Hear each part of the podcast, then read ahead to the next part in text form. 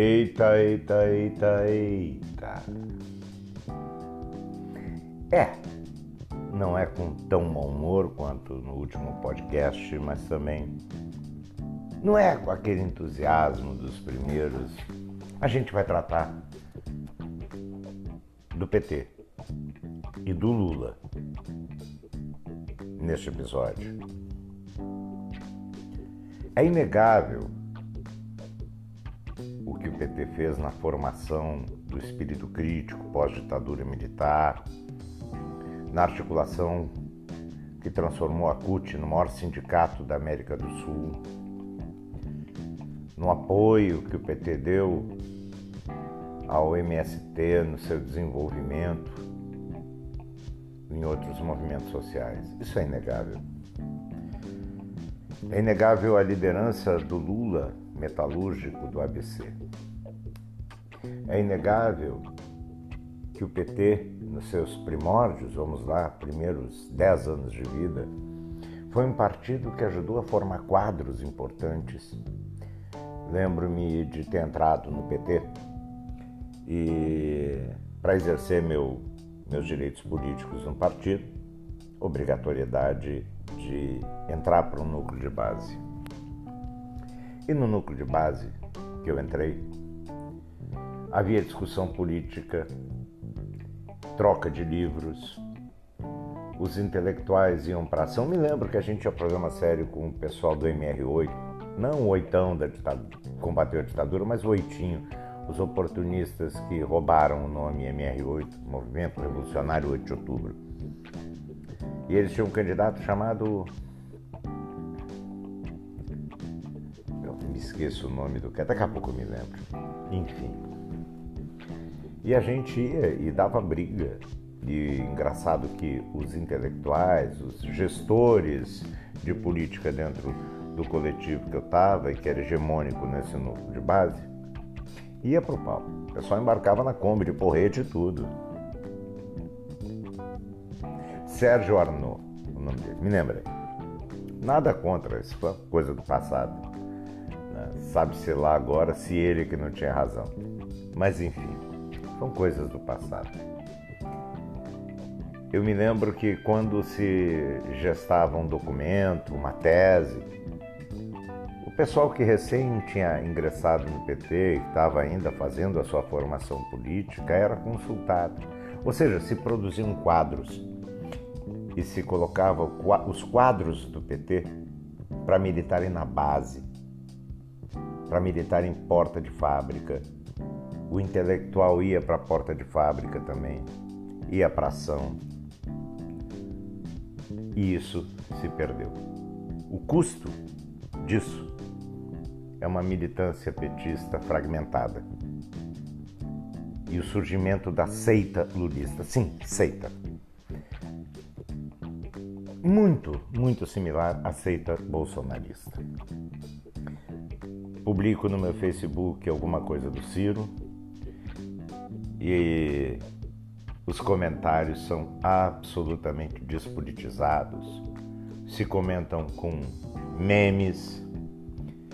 O Lula diz que o Ciro chamou a Luiziane Lins de puta. Fake, mentira isso. Aí a militância vai lá e reproduz, como reproduz uma série de, de, de coisas mentirosas. E você vai, então prove e tenta puxar um debate politizado, cheio de argumentos. Ah, mas larga desse ódio. Olha só o nível de argumento. Eu sou do tempo onde a militância petista era instruída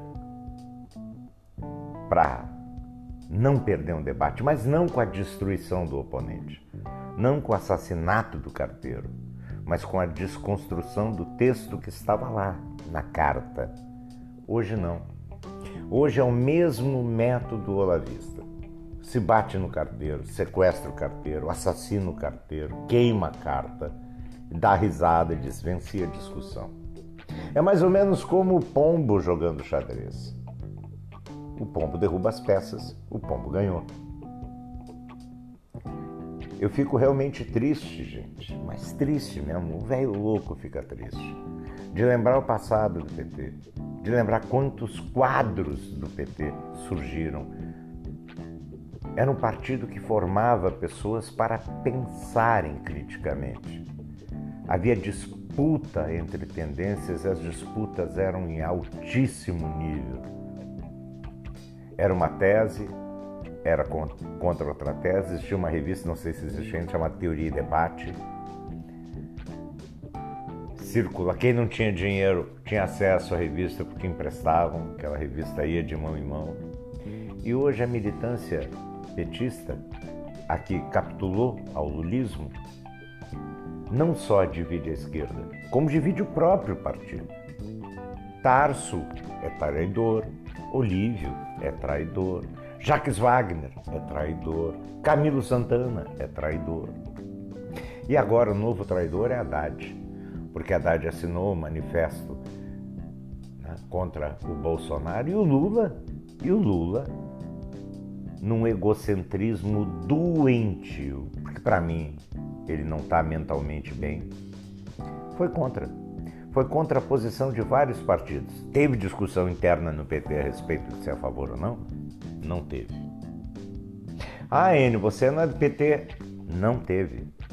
Eu conheço muita gente do PT a nível nacional. Não teve discussão interna. O Lula tomou a sua decisão, mesmo sabendo que ia ferir, inclusive, a honra do próprio ex-candidato à presidência da República, o Haddad, Fernando Haddad, porque ele desqualificou quem subscreveu. esse documento.